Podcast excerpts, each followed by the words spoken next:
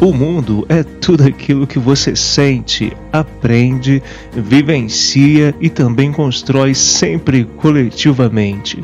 Falando de ciência e cultura, um canal de comunicação científica e outras várias discussões, comigo, Delton Mendes.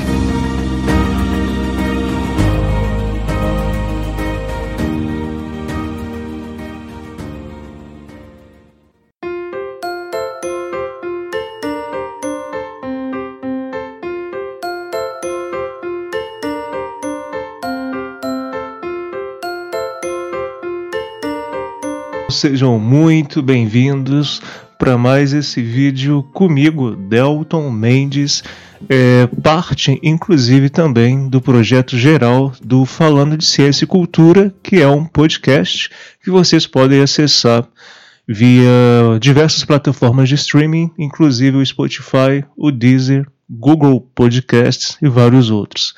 Hoje o tema para mim é um tema que me é muito caro, muito importante que é discutir ecologia, ecosofia, mas ligando, né, tendo como enfoque a natureza nas nossas casas e também a ecologia, por que não dizer também nas nossas casas e nos nossa, nas nossas formas de compreender o mundo e de nos entendermos como pessoas, como habitantes desse mundo, não é verdade? Eu acho que essa é a grande reflexão que eu quero trazer para a gente hoje, para vocês. E é uma reflexão que vem junto à proposição de um curso que eu vou oferecer, na verdade, um microevento, no qual é, nós vamos discutir dicas e estratégias para termos mais, digamos assim, natureza dentro das nossas vidas, dentro das nossas casas, a partir de alguns pressupostos, obviamente da ecologia, mas também da ecopedagogia e da permacultura. Lembrando que a ecopedagogia a gente também costuma chamar de pedagogia da terra. Bom, então nesse curso que eu convido todos vocês que quiserem se interessarem a participar, nós vamos, eu vou dar algumas dicas, né, sobre hortas, por exemplo, para serem construídas no interior de vossas casas, como é possível criar mini florestas, tornar a casa de vocês mais sustentável em geral, com outros projetos muito simples de serem implementados e vários outros aspectos. Então, esse tema de hoje é um tema que se relaciona bastante a esse propósito desse curso que vai acontecer no dia 29 de agosto de 2021. É, ou seja, sem ser este domingo agora, no outro domingo. Então fica o convite para vocês, quem tiver interesse, eu acho que vai ser muito propositivo, muito legal. Quem não conseguir é, acessar a ficha de inscrição é só me mandar mensagem no meu WhatsApp, o 32984519914, que por lá fica fácil, a gente consegue interagir, eu passo para vocês outras informações. Antes de entrar na discussão mais principal, mais principal é um pleonasmo, mas enfim, antes de entrar na discussão principal de hoje, eu gostaria de agradecer os estímulos, né, as mensagens que eu recebi durante essa semana específica é, pelo Flávio lá de BH, que comentou sobre o último episódio, né, relativo à cultura, que eu discuti que cultura não é só entretenimento. Então, Flávio, muito obrigado pela interação. A Letis, né, a Letícia de São Paulo, pela interação também com relação aos últimos conteúdos, o Júlio Bernardo, lá de Montes Claros, e também a Vitória Oliveira, aqui de Barbacena, como sempre, oferecendo muitos estímulos e, e afetos é, a, a todos os propósitos de comunicação científica que eu tenho desenvolvido e que eu já desenvolvo há 11 anos, né? Então é bastante tempo aí de luta. Bom, pessoal, dito isso, sem mais delongas, gostaria então de aprofundar um pouco no tema que eu queria trazer para vocês aqui hoje. Primeira coisa relevante que eu queria que todos nós refletíssemos, né? Uma diferença importante entre ecologia, natureza e meio ambiente. Eu sei que muita gente que já me conhece já, já sabe da, dessas diferenciações que eu sempre faço, eu acho sempre importante demais marcar mas é sempre relevante a gente frisar, não é verdade? Então, quando eu proponho de nós olharmos dentro das nossas casas, das nossas práticas sociais, no interior né, dos nossos hábitos, dos nossos costumes, como podemos ser mais ecológicos, digamos assim, e caminhar aí para uma perspectiva de sustentabilidade, lembrando que o termo sustentabilidade a gente pode questionar ele em diversos prismas, mas quando a gente faz esse recorte de olhar para nós mesmos, para os nossos hábitos, para os nossos costumes. É interessante a gente perceber que ecologia, em primeiro lugar, é uma ciência. Né? É uma ciência que surgiu no século XIX, inclusive, tem bastante tempo. Mas é uma ciência né, que vem de uma junção de termos é, que não é o objetivo do vídeo ficar falando de etimologia das palavras, mas enfim, hoje em dia a ecologia não é só mais discutir natureza, nós temos a ecologia que estuda né, as relações entre os seres vivos, a dinâmica da vida terrestre, aspectos biofísicos e por aí vai, que é a ecologia que nós mais conhecemos, que eu atuo como biólogo e que várias outras pessoas também trabalham, obviamente, que é, digamos assim, o cargo-chefe né, das discussões sobre sustentabilidade, ou deveria ser, né, no mundo atual, diante das mudanças climáticas, por exemplo, mas também nós temos reverberações de como Morin, um teórico, fala. É, falou né, a, a, recentemente, nos últimos anos, é, é um campo, é um termo que teve é, acolhimento, digamos assim, para outros campos. Então hoje nós temos ecologia social, ecologia política, diversos, diversas outras designações, digamos assim, também é, cosmovisões, talvez, não sei se é um termo seria interessante, mas para vocês entenderem, né? Mas o, quando, é, quando eu estou falando de ecologia, é, hoje é principalmente nesse sentido de ecologia de relações ecossistêmicas, relações com biodiversidade, relações com plantas, relações com natureza, no sentido de natureza do que é natural, do que não é artificial, no interior das nossas casas, no interior, no bojo das nossas relações sociais. E aí é claro que quando nós falamos né, desse bojo das relações sociais, desse conjunto de hábitos, costumes e etc. que nós temos, que nos formam como seres culturais, é obviamente que o debate da ecologia social, ecologia política, ecologia crítica e várias outras ecologias aí, que não necessariamente são biológicas, também tem a sua relevância, né? Então eu queria desde, sempre, desde já, né, na verdade, distinguir essa questão de que não necessariamente natureza é ecologia. A ecologia é principalmente um olhar humano, né, científico sobre a natureza. E nós termos esses olhares científicos, né, a partir da ciência e ecologia, para entender certas coisas da natureza, é muito relevante. Afinal de contas, se não fosse isso, nós sequer teríamos entendido, por exemplo, as doenças infecciosas, inclusive a própria Covid e diversas outras patogenias aí, patologias que é, nos acometem como seres humanos e que acometem também outros seres vivos. Então a ecologia é muito importante, por isso eu acho relevante a gente considerar isso e distinguir né, a ecologia, que é uma perspectiva humana, e a natureza, que também tem, por dissociação, né, é, é uma perspectiva também humana, afinal, o planeta Terra ele não dá nome a ele mesmo, ele não nomeia a si mesmo como natureza, mas existe essa diferença que é interessante.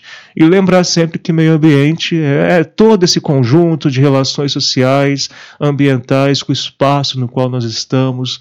Então não é só planta, não é só passarinho, não é só ecossistema, não é só parque de Bitpoca, meio ambiente, é muito mais complexo do que meramente a gente dizer que é um, um ambiente natural, né? Isso a gente também precisa sempre frisar.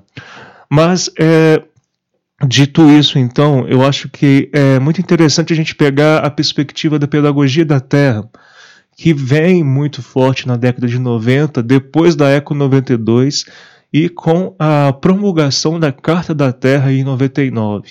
A pedagogia da Terra, então, que nós também chamamos de ecopedagogia, ela é muito mais um conjunto de princípios, estímulos que se considerou ser relevantes, serem relevantes para uma sociedade que deseje caminhar para um futuro que seja mais ético e que seja mais ético não só em relação humano com humano, mas humano com outros seres vivos e humano com o planeta e externando ainda mais humano com também o cosmos, né, o próprio universo, nos entendendo como cidadãos cósmicos, né, cidadãos que habitam um planeta que está dentro de um universo que nós desconhecemos bastante ainda. Vale sempre frisar isso.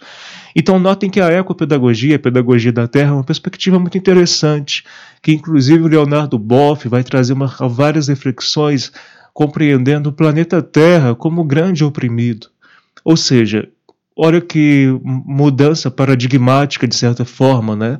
Nós compreendemos, temos que passar a compreender que estamos oprimindo a Terra e que a Terra é um grande oprimido, né? é um planeta muito oprimido por nós, seres humanos. E, obviamente, aí é relevante nós entendermos que se nós estamos oprimindo a Terra, automaticamente, conjuntamente e concomitantemente, também estamos oprimindo a nós mesmos como seres humanos e também os outros seres vivos não humanos. Lembrando sempre, tá, pessoal? Nós somos seres vivos, partes de uma espécie, né? Nós somos uma espécie dentre milhões de outras espécies e não somos a espécie mais relevante da Terra não somos a espécie mais relevante do planeta Terra. Isso é muito importante a gente sempre frisar, nós sempre termos isso muito claro em todas as discussões que nós fizermos.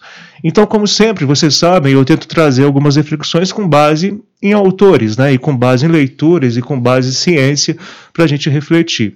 Eu falei para vocês do Leonardo Boff, é, essa perspectiva da Terra como oprimido, já falei da pedagogia da Terra, também devo dizer, né, como eu tenho capacitação em permacultura, é interessante porque nesse curso que eu vou oferecer daqui a não sei quantos dias, mas no dia 29 de agosto, eu vou trazer também perspectivas da permacultura. É uma técnica, digamos assim, uma metodologia que também traz algumas reflexões que são muito interessantes e que já vem ali desde a década de 70, junto com as perspectivas das três ecologias do Guattari, com a perspectiva da ecologia profunda, que é principalmente do Ness. Então a gente tem uma série de pessoas que pensaram essas questões, né, de como que a Terra precisa ser concebida como um modelo para nós atuarmos sensivelmente em relação a nós mesmos e também em relação a ela mesma, a própria Terra. E eu sempre digo que nesse sentido é, é interessante como que a chegada do homem à Lua em 69 contribuiu muito para nós termos essas perspectivas também mais é, ampliadas né, de compreensão é, das nossas realidades e de nós como cidadãos cósmicos, né?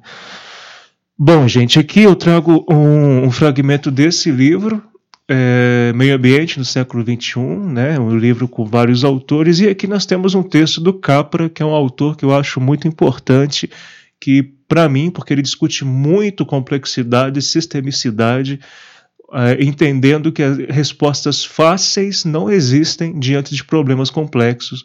E aí ele traz aqui alguns princípios da ecologia como ciência, que ele acha que todos deveriam é, nós cientistas, né, dentro da ecologia, precisaríamos de certa forma perpetuar. Um princípio fundamental da ecologia, né, segundo Capra, é que nenhum ecossistema produz resíduos, produz lixo, já que os resíduos de uma espécie são alimento de outra. Olha só como que isso é interessante, uma perspectiva importante para nós. A matéria circula continuamente pela teia da vida. Outro princípio, a energia que sustenta os ciclos ecológicos vem do Sol. Né? Então, toda essa discussão que nós temos sobre utilização de energia solar em detrimento de outras fontes de energia mais caras e mais poluentes é muito relevante. Outro princípio, a diversidade garante a resiliência. Outro princípio, a vida, desde o seu início, há mais de 3 bilhões de anos, não conquistou o planeta apenas pela força mas também, e não só pela competição, mas também por cooperação, parcerias e trabalhos em rede. Então ele vai defender esses princípios da ecologia que eu acho que dá para a gente conciliar ao que eu quero dizer quando nós trabalhamos a ideia de nós podermos ser cidadãos mais ecológicos, sustentáveis nas nossas práticas cotidianas dentro de casa.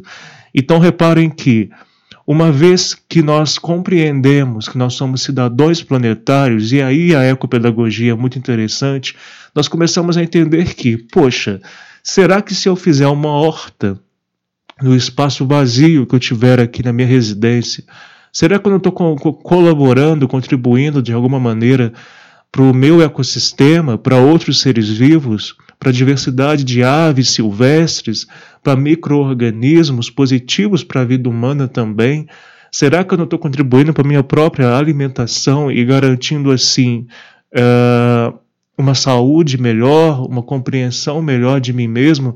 Porque notem, pessoal, que quando nós fazemos um jardim vertical, quando nós estamos no trabalho de construir uma horta, plantar e observar os seres vivos crescerem, os vegetais crescerem, quando nós começamos a observar que outros seres vivos estão vindo ali naquela região onde a gente plantou e estão conseguindo adquirir daí também o seu alimento, ter relações, digamos assim, sociais também ali, a partir do que você plantou, isso tudo é muito positivo, nos traz uma série de reflexões.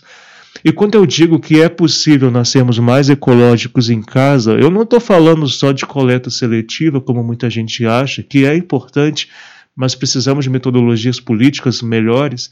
Eu não estou falando também só de redução de lixo, estou falando de em todos os sentidos. Como utilizarmos melhor a energia do sol, como projetarmos uma horta, por exemplo, sabendo e conhecendo melhor as diversas estações do ano. Né? Nós temos quatro estações e a posição do Sol varia de acordo com essas estações. Como nós podemos ter uma casa que valorize espaços comunais de trocas de experiências entre nós e outras pessoas?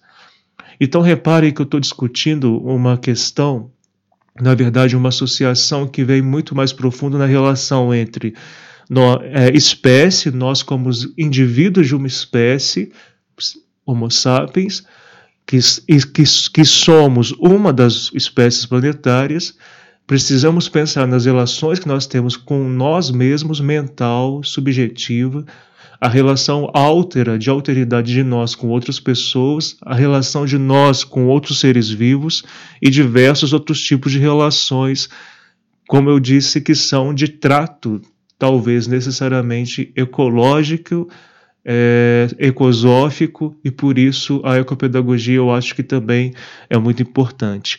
Então, algumas per perspectivas né, que eu acho relevantes a gente ter é, como que eu posso contribuir né, para a minha saúde e minha saúde mental, como que pensar na ecologia, né, pensar numa casa ecologicamente mais viável, favorece a saúde mental, favorece a saúde coletiva, favorece a saúde ecossistêmica. O que eu posso fazer pelo meu ecossistema? Né? Eu estou na Mata Atlântica, muitos de vocês talvez não sejam do bioma Mata Atlântica. Quais as características da natureza que habita, na qual eu habito? E que me habita também. E o que, que eu posso fazer pelo meu planeta? Isso também é muito importante a gente refletir, não é verdade? Para encerrar esse vídeo, então, eu gostaria só de trazer uma perspectiva desse livro, que é o livro Pedagogia da Terra, que vem trazer muito forte a questão da ecopedagogia a partir da Carta da Terra, que é um documento que surgiu em 99, a partir de discussões advindas da é, Eco 92. E aí eu só queria trazer um fragmento aqui para a gente refletir com base nesse livro e encerrar esse vídeo que pretende ser um vídeo curto, né, em um episódio também do podcast relativamente curto.